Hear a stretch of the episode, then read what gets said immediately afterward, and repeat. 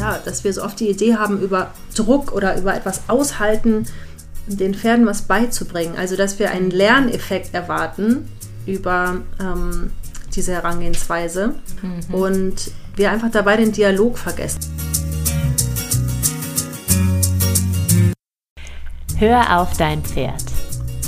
Der Podcast für eine tiefe und ehrliche Verbindung zwischen Pferd und Mensch und intuitive Persönlichkeitsentwicklung. Unsere Gespräche sprechen deinen Kopf und dein Herz an. Humorvoll, informativ und inspirierend. Ein Podcast, der dich bestärkt, deinen Weg zu finden. Für eine positive Pferdewelt. Auf geht's zu einer neuen Folge Hör auf dein Pferd. Schön, dass du wieder eingeschaltet hast. Heute setzen wir unsere Interviewserie direkt fort, äh, weil wir uns gedacht haben, Mensch, es ist doch einfach schön, wenn wir uns alle einfach noch ein bisschen besser kennenlernen. Ähm, daher möchte ich heute mal äh, ganz in Ruhe Mareike interviewen und ein paar wertvolle Informationen und Insights von ihr dazu bekommen, wie sie angefangen hat, auf Pferde zu hören und warum und was die Pferde ihr so erzählt haben und überhaupt.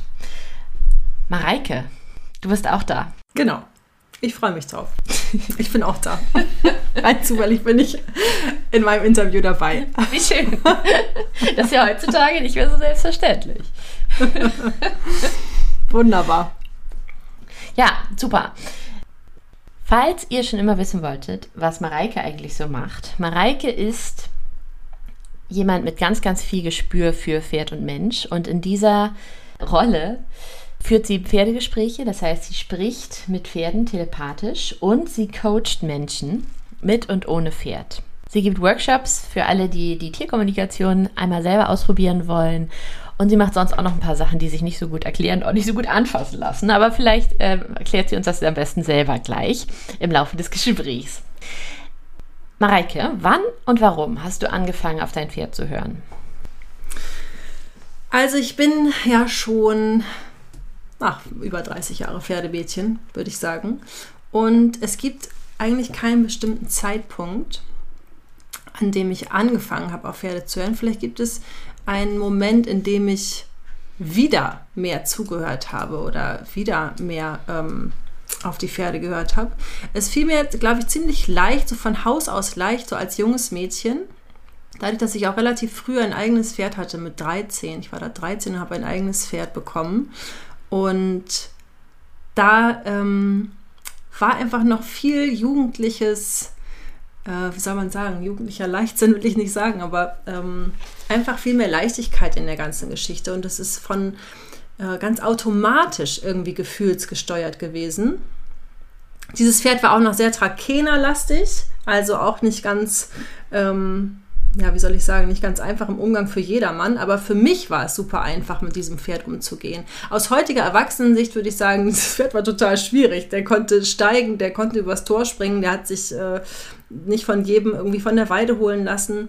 Aber für mich war es so der Inbegriff des perfekten Pferdes. Ich habe das auch an vielen Stellen gar nicht so gesehen, äh, weil ich einfach so in diesem Vertrauen war, dass wir gegenseitig aufeinander aufpassen. Mhm. Und mit immer mehr Erwachsenwerden und immer mehr ein bisschen abtrainiert bekommen, dieses viel fühlen, viel intuitiv machen, ähm, ist das ein bisschen verschüttet worden, glaube ich. Also es war mir, glaube ich, auch nicht so richtig bewusst. Es war so eine unbewusste Kompetenz. Und es gab dann einfach, dieses Pferd war natürlich nicht ewig am Leben und ähm, musste ich natürlich mich, musste ich irgendwann Abschied nehmen.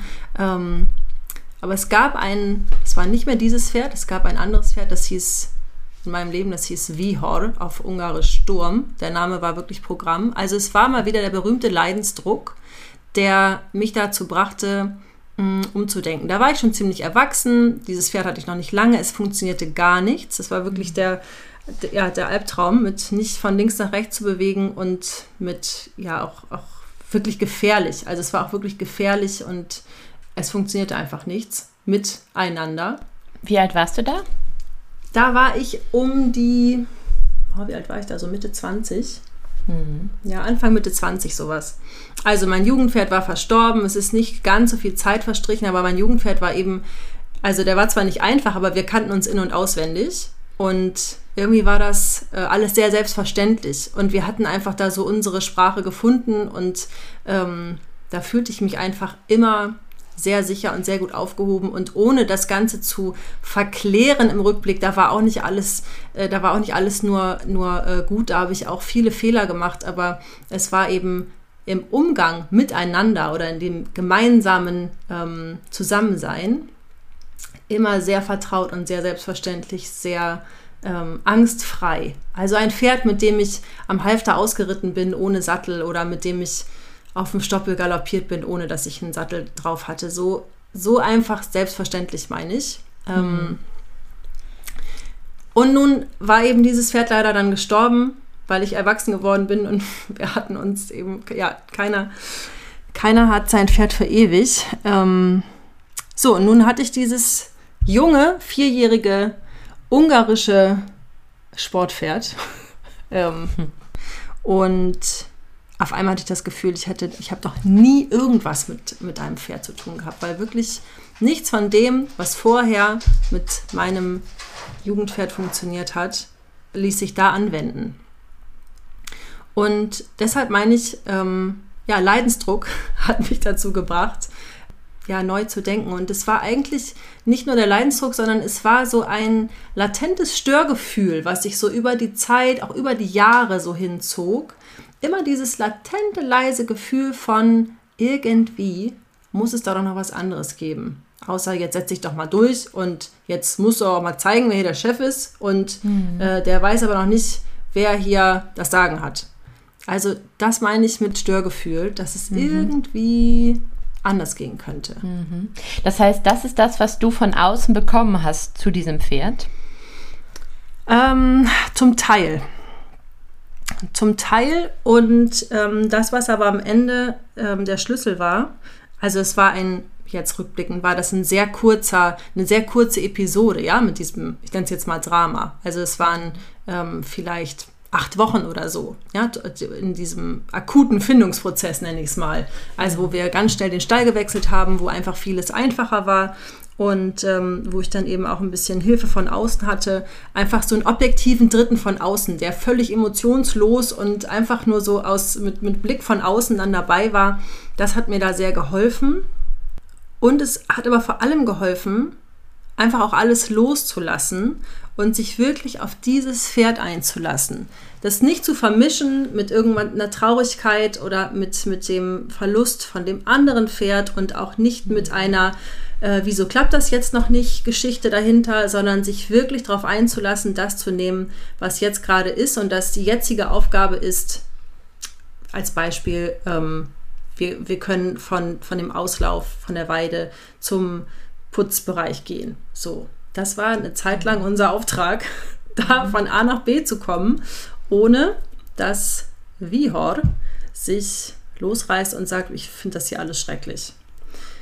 Und mit diesem Loslassen wurde dann vieles einfacher. Und aus heutiger Sicht würde ich sagen, da habe ich wirklich zugehört, was dieses Pferd brauchte. Und der brauchte einfach wirklich ein Ankommen, dieses alles neu, alle waren irgendwie, ja, alles, alles war halt ganz anders und das war noch ein ganz junges Pferd, der war richtig klein noch und ich weiß auch nicht, wie der groß geworden ist. Wahrscheinlich ist es in Ungarn auch nicht so zimperlich der Umgang. Nee das ähm, war so eins, was oder eine Begegnung, die mir sehr, sehr, sehr ja, präsent immer noch ist, was ich so als einen der Momente betiteln würde, wo ich wirklich angefangen habe, noch mehr auf die Pferde zu hören und mich noch mehr vom Pferd leiten zu lassen. Weil es wurde ganz, ganz schön. Also wir konnten da, konnten wirklich tolle Sachen miteinander machen. Ich hatte den leider nicht lange, weil er so ja, wie Tumore in den Knochen hatte. Das war so ein Schrecken mit, äh, so ein Ende mit Schrecken, so rum. Mhm. Und er hat mir in diesen zwei Jahren ganz viel beibringen können. Schön. Was hast du da so gelernt? Also offenbar, dass du eine Sache zur Zeit machst, dass du dich äh, mit kleinen Schritten zufrieden gibst. Ja, das war tatsächlich einer der größten Schlüssel. Mhm. Also ganz kleine Schritte wirklich alles an Erwartungen loszulassen, mhm. alles an, in, alles an ähm, Zeitplanung loszulassen, was man in wie viel Zeit bis XY schaffen muss. Also mhm. sämtliche Erwartungen loszulassen und wirklich dem Pferd Zeit zu geben. Ohne Timeline von jetzt bist du aber schon vier, jetzt müsstest du eigentlich schon, bald bist du fünf. Wirklich nur zu schauen, wie geht es dir eigentlich und was passt jetzt? Was passt jetzt hier zu diesem Zustand? Was können wir jetzt aus diesem Zustand heraus ähm, etablieren? Und vielleicht ist das einfach mal, da gab es eine Halle, die man auch oft für sich alleine hatte, so dass man auch Wetter und Licht unabhängig war. Da habe ich eben dann oft so die späten Abendstunden genutzt, um einfach nur mit dem Pferd zusammen in dieser Halle zu sein, ohne dass wir so richtig irgendwie einen Auftrag hatten. Einfach um dieses selbstverständliche Zusammensein zu mhm. fühlen. Mhm. Und wieso meinst du, war das Learning für dich so groß? Weil du vorher so verwöhnt warst, in Anführungsstrichen, von dem harmonischen Umgang mit deinem Jugendpferd? Oder was meinst du, woher kam das? Also, ich würde es gar nicht verwöhnt nennen. Ich glaube, es war ein, ähm, der Startpunkt. Also, das, das Pferd hat mich auch nicht nur verwöhnt. der hat mir auch einige Prüfungen beschert, von mhm. äh, 13 bis ja, Anfang 20. Ähm, und diese ganze Kennenlernphase, aber mit diesem, mit diesem ersten Pferd, was ich da hatte, war eben mit, also aus heutiger Sicht finde ich mich, würde ich mich als Kind bezeichnen. Mhm. Also habe ich eben aus so einem kindlichen Tun heraus mir erarbeitet. Und da mhm. habe ich mhm. eben vieles überhaupt nicht in Frage gestellt. Vieles, was mhm. man als Erwachsener plötzlich irgendwie denkt und meint und gelernt hat, das hatte ich da alles gar nicht. Mhm. So dass dieses, dieses Grundvertrauen gar nicht so erschüttert werden konnte und einfach da war. Ich habe also viel so aus, ich würde es intuitiv nennen, mhm.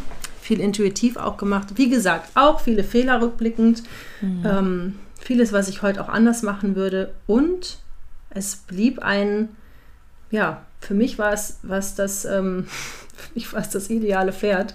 Ähm, ja, und der Sprung war so groß, ähm, zu erkennen, dass es eben eine Persönlichkeit ist, mhm. mit der mhm. man da ein Leben eingeht. Eine Persönlichkeit und ein, ein Individuum. Mhm. Und es ist, man kann nicht einfach sagen, so, jetzt ist Pferd A ist jetzt leider gestorben, jetzt nehme ich Pferd B und jetzt knüpfen wir einfach bei Pferd A wieder an. Mhm. Das, ähm, das funktioniert also natürlich nicht. Ne? Nur dieser Wunsch war irgendwie auch da, diese, diese große, dieses große Loch wieder zu füllen. Mhm. Und das funktioniert natürlich nicht. Mhm. So, das ähm, ja. ist natürlich in so einem Trauerprozess, ja, wünscht man sich das natürlich. Ja. Und aus heutiger Sicht weiß ich, warum einfach genau, genau dieses, dieses junge wilde Pferd in mein Leben gekommen ist, um mir eben genau das zu zeigen, dass es nur um den Moment geht, dass es nur um das Wir finden zusammen geht und nicht um das Außen, nicht um irgendwas zu schaffen, nicht um irgendwas zu erreichen, sondern nur mhm. darum, vertrauensvoll miteinander äh, Momente zu teilen. Mhm. Was ja gerade für eine Anfang, Anfang Mitte 20, sagst du, warst du ähm, Jährige, ja. in unserer Kultur keine Selbstverständlichkeit ist. Das ist ja so mehr so die Sturm- und Drangphase, wie wir sie von außen auch, auch auferlegt bekommen, ne? wo es gilt irgendwie, was möchtest du machen in deinem Leben? Du musst doch Ziele haben. Komm doch mal voran, komm doch mal irgendwo an, idealerweise. Ja. Da prallen natürlich Welten dann aufeinander. Total. Und auch aus meiner, also wie gesagt, auch aus dem Außen kenne ich eben auch, also auch unterstützende, ähm, auch so Trainerstimmen, ja, also zum damaligen Zeitpunkt, ähm, die schon mit der Idee dabei waren, äh, dass, dass man sich so ein Pferd jetzt unterordnet. Und da sind eben aber, das kommt dann zum richtigen Zeitpunkt, die richtigen anderen Menschen, die richtigen anderen Stimmen in dein Leben, wenn du bereit bist, nochmal anders hinzugucken. Und wenn da so ein Wunsch ist, das irgendwie anders zu machen, dann, also habe ich festgestellt, kommen da plötzlich noch so andere Menschen dazu, mhm, die man, mhm. an denen man sich eben auch orientieren kann. Und das, das war dann eben, ja, dass dieses bisschen Learning by Doing, bisschen autodidaktisch waren wir da auch unterwegs und eben immer mit diesen direkten Ergebnissen, ja. Also es war natürlich mhm. immer das direkte Ergebnis, wenn wir miteinander irgendwie von A nach B gehen konnten, wusste ich, irgendwas haben wir jetzt richtig gemacht. Mhm. Wenn wir uns plötzlich frei in der Halle bewegen konnten, miteinander, dann haben wir irgendwas in die richtige Richtung gemacht. So, mhm. also immer wenn es so der Entspannungszustand irgendwie dazu kam. Ja, schön. Und das, was mir äh, mit am meisten in Erinnerung geblieben ist, dass ich also warum ich einfach immer mehr dahin gekommen bin, dass ich meinem Gefühl wirklich trauen möchte, dass ich meiner Intuition mehr vertrauen möchte. Da war ich übrigens noch überhaupt nicht in der Welt der Tierkommunikation mit diesem Pferd damals. Also gar nicht, gar nicht. Also eher noch auf dem Trip von, das funktioniert ja auch nicht, also das ist ja auch Quatsch. Mhm. Und ich konnte aber damals schon fühlen, dass irgendwas mit den Hinterbeinen nicht stimmt. Ich konnte das, das war nicht so richtig was für ein Tierarzt, das war nicht so richtig was für, guck mal, jetzt zeigt er das wieder, sondern es war so ein Gefühl. Sowas, irgendwie läuft da ein bisschen klamm heute. Das sieht jetzt aber komisch aus. Und eben nichts Handfestes, mhm. was aber von heute auf morgen auf einmal schlimm war. Und das habe ich mir sehr, sehr gemerkt, dass da mein Gefühl genau richtig war. Dass wenn ich fühle, dem tut irgendwas weh, das ist irgendwie komisch, dass das sehr wahrscheinlich das ist, was das Pferd mir gezeigt hat, mitteilen wollte. Und das ist mir sehr in Erinnerung geblieben. Und ja, vielleicht war es, was das auch, war das auch eins der großen, der großen Lernaufträge oder Lehraufträge von diesem Pferd. Mhm. Ja. Ja, da profitieren sicherlich deine Pferde bis heute noch von, dass, ähm, dass er diesen Auftrag angenommen hat und auf dieser Weise in deinem Leben war. Wenn du jetzt mal zurückblickst, ne, inzwischen ist ja auch wieder einiges passiert. ähm, ich bin nicht mehr, nicht mehr ganz kurz über 20. nee, du bist nicht mehr ganz kurz über 20. Äh, das eine oder andere Ereignis hat sich ergeben, das ein, ein oder andere ähm, Pferd ähm, war in deinem Leben, ist in deinem Leben.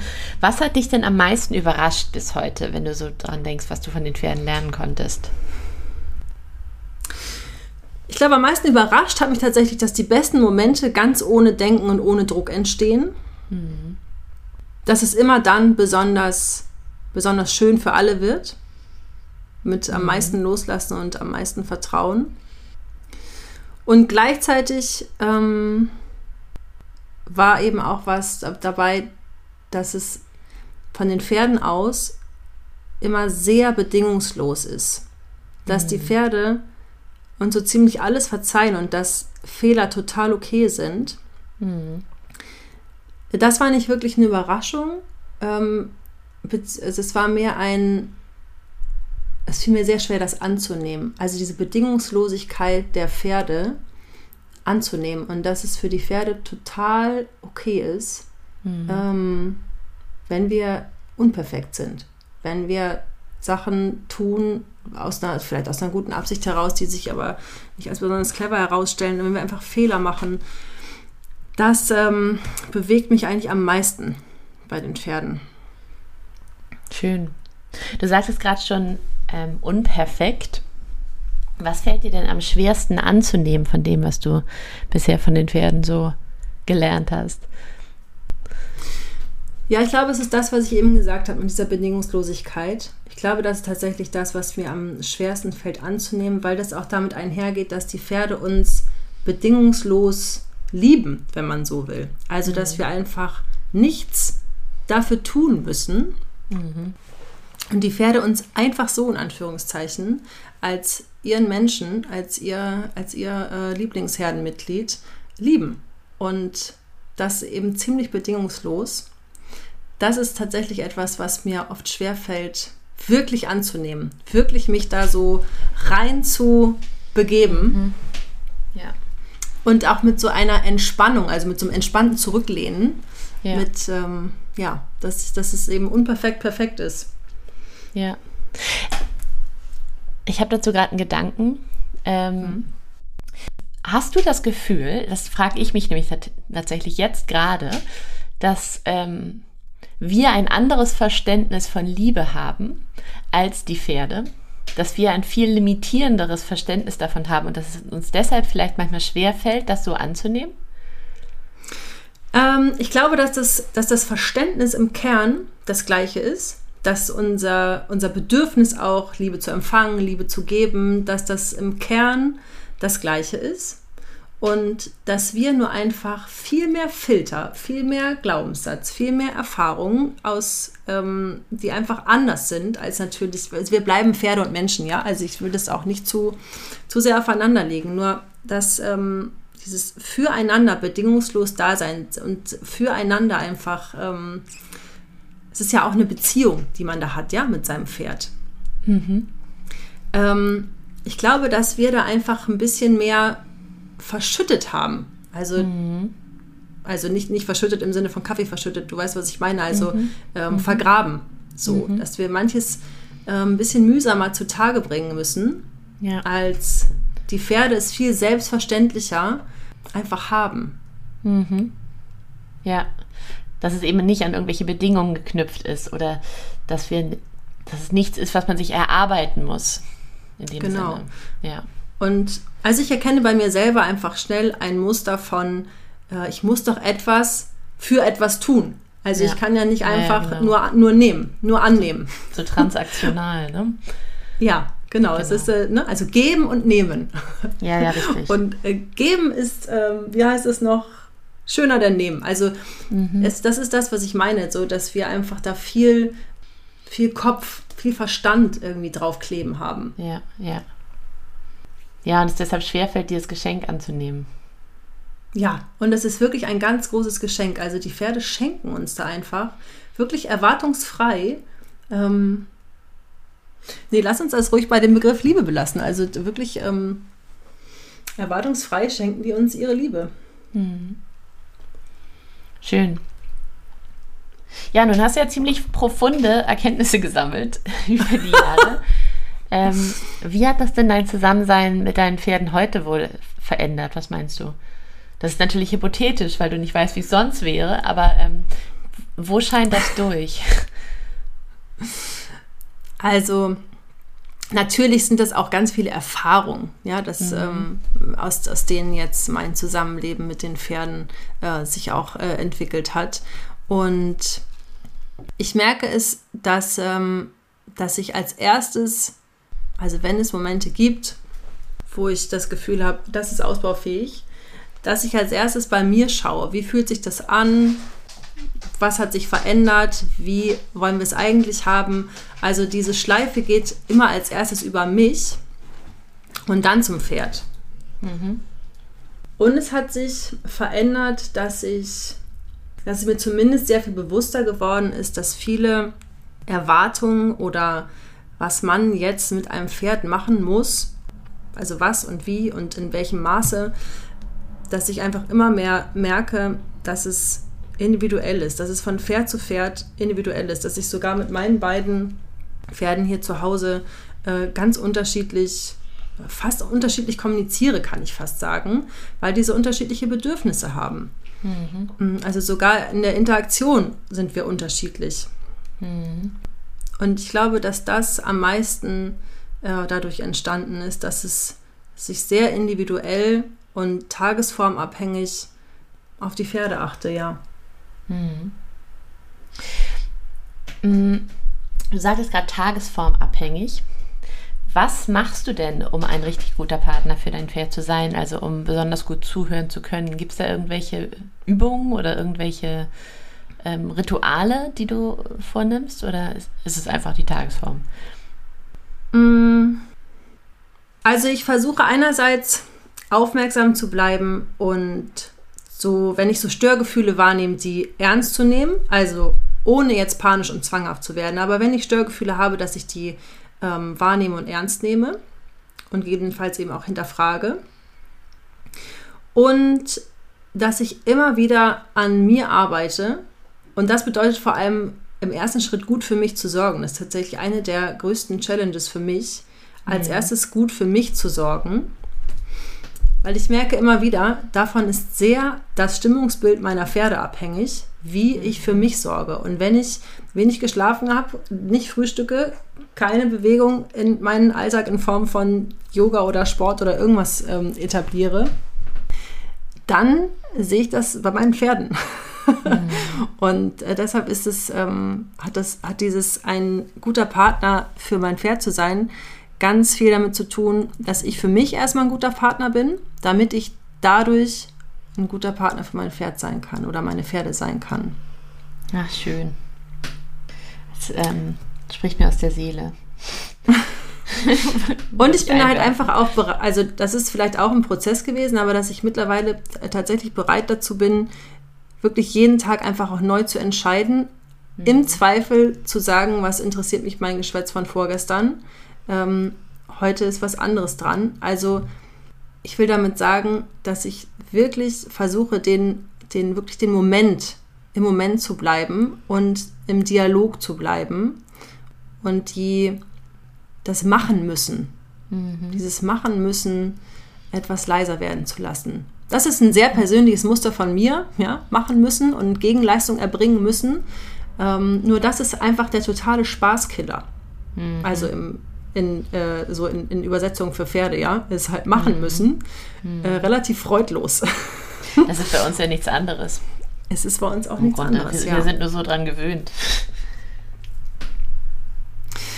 Und ich habe eben festgestellt, dass auch alles, was sich irgendwie nach Herausforderungen, nach Krise oder nach Misserfolg oder nach Niederlage anfühlt, hinten raus für irgendwas gut ist und mhm. dass dann die erste Challenge ist, das erstmal so anzunehmen, wie es ist, ohne mhm. darüber zu hadern. Da bin ich noch, habe ich noch Entwicklungspotenzial. Ähm, nur das überhaupt zu erkennen, dass dieses damit hadern und es anders haben wollen äh, zu nichts führt und sich dann wirklich hinzusetzen, hinzustellen und dann eben zu schauen, was, was ist denn heute gut für uns. Und im Moment war das auch viel, wir gehen zusammen los. Wir mhm. gehen zusammen in den Wald. Mhm. So, mhm. wenn es, es waren Momente dabei, wo einfach nichts anderes ging, wo mein Knie hat sich so gewehrt, dass ich einfach nicht aufsteigen konnte und mit so viel Kleinkram, der dann zusammenkommt, der so frustig wird. Und wenn es bei mhm. mir frustig ist, dann kann ich mir ganz sicher sein, es ist für mein Pferd auch frustig. Ja. Ja. Für mich hat sich viel dahin verändert, dass ich schaue, dass meine Energie gut ist, mhm. damit sich mein Pferd eben auch wohlfühlen kann in dieser Energie. Mhm. Ja. Aber es bleibt halt ein Prozess, ne? Es bleibt leider ein Prozess. Der ist auch tatsächlich nicht ähm, von Dienstag auf Mittwoch. Mhm. so ein geflügeltes Wort mhm. aus meiner Coaching-Ausbildung. Ähm, der nein, leider nicht von Dienstag auf Mittwoch erledigt ist. Mhm. Und mit eben diesem täglichen Bewusstsein aber ganz gut zu bewältigen ist. Mhm. Und ich habe ja die beiden Pferde, die auch nicht müde werden, an meiner Seite zu stehen und mir dafür, ähm, dafür ja, ein bisschen Sparringspartner zu sein. Mhm. Schön. Ja, nun steckt da ja schon ganz, ganz viel drin, ähm, woraus du eine Menge gelernt hast, wo aber im Grunde ja wir alle auch immer wieder daraus lernen können, was ganz viele so allgemeingültigen, allgemeingültige Weisheiten einfach auch sind, im klassischen Sinne. Was würdest du sagen, ist denn das größte Missverständnis, das es insgesamt zwischen Pferden und Menschen gibt? Ähm, aus meiner Sicht ist es das, diese Überzeugung, dass wir etwas an unseren Pferden machen müssen, damit sie irgendwas sind, also damit sie entspannt sind oder glücklich sind oder zufrieden sind. Ja. Das ist eins der größten Missverständnisse und das ist einfach so oft über, ja, dass wir so oft die Idee haben, über Druck oder über etwas aushalten, den Pferden was beizubringen. Also, dass wir einen Lerneffekt erwarten über ähm, diese Herangehensweise was ich sehr missverständlich finde. Mhm. Und wir einfach dabei den Dialog vergessen. Und bei einem Dialog hat einfach immer ein Nein Platz. Also Nein ist in einem Dialog einfach immer eine Option. Mhm. Ja, das ist so das, was ich so als Missverständnis mittlerweile sehe. Ja, schön. Sehr schön. Und zu guter Letzt stelle ich dir die Frage, die uns persönlich einfach sehr interessiert und wir sie deshalb künftig auch allen Interviewgästen stellen wollen. Gibt es ein Buch, das du gerade liest und das du empfehlen würdest? Ja, wer den Podcast schon länger ähm, hört, der weiß, dass ich immer irgendwie ein Buch am Wickel habe und das ähm, gut gekauft schon halb gelesen ist. Hm. Im Moment ähm, also wenn ich sage, ich lese es, dann ist das ein bisschen zu weit aus dem Fenster gelehnt, aber ich freue mich gerade, das Buch von Mark Lobetzky anzufangen. Das ist äh, quasi das Buch mit der meisten Vorfreude gerade. Im Gespräch mit wilden Pferden. Und ähm, das ist etwas, womit ich mich gerade äh, sehr gerne beschäftige.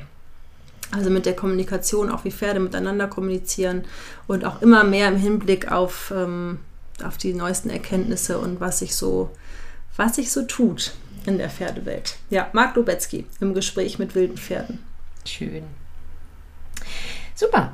Ja, dann würde ich sagen, it's a wrap. Wir haben das Gespräch im Kasten, soweit. Ähm, vielen Dank, liebe Mareike. Sehr gerne. Es war mir ein Vergnügen. Ja, ich glaube, wir haben alle viel, viel lernen können, viel mitnehmen können aus dem, was du von deinen Pferden bisher mitgenommen hast. Wenn es dir genauso geht wie mir, wenn ähm, auch du das Gefühl hast, Mensch, das war doch super spannend, dann ähm, mach gern einen Screenshot von dieser Folge und ähm, teile ihn doch bei Instagram. Teile ihn mit ein paar guten Freunden, die ähm, so ein bisschen Inspiration gebrauchen könnten in diesen Tagen. Und ansonsten bleibt dir natürlich die Option, uns eine E-Mail zu schreiben mit deinen Kommentaren oder Fragen oder Wünschen an äh, podcast.höraufdeinpferd.de.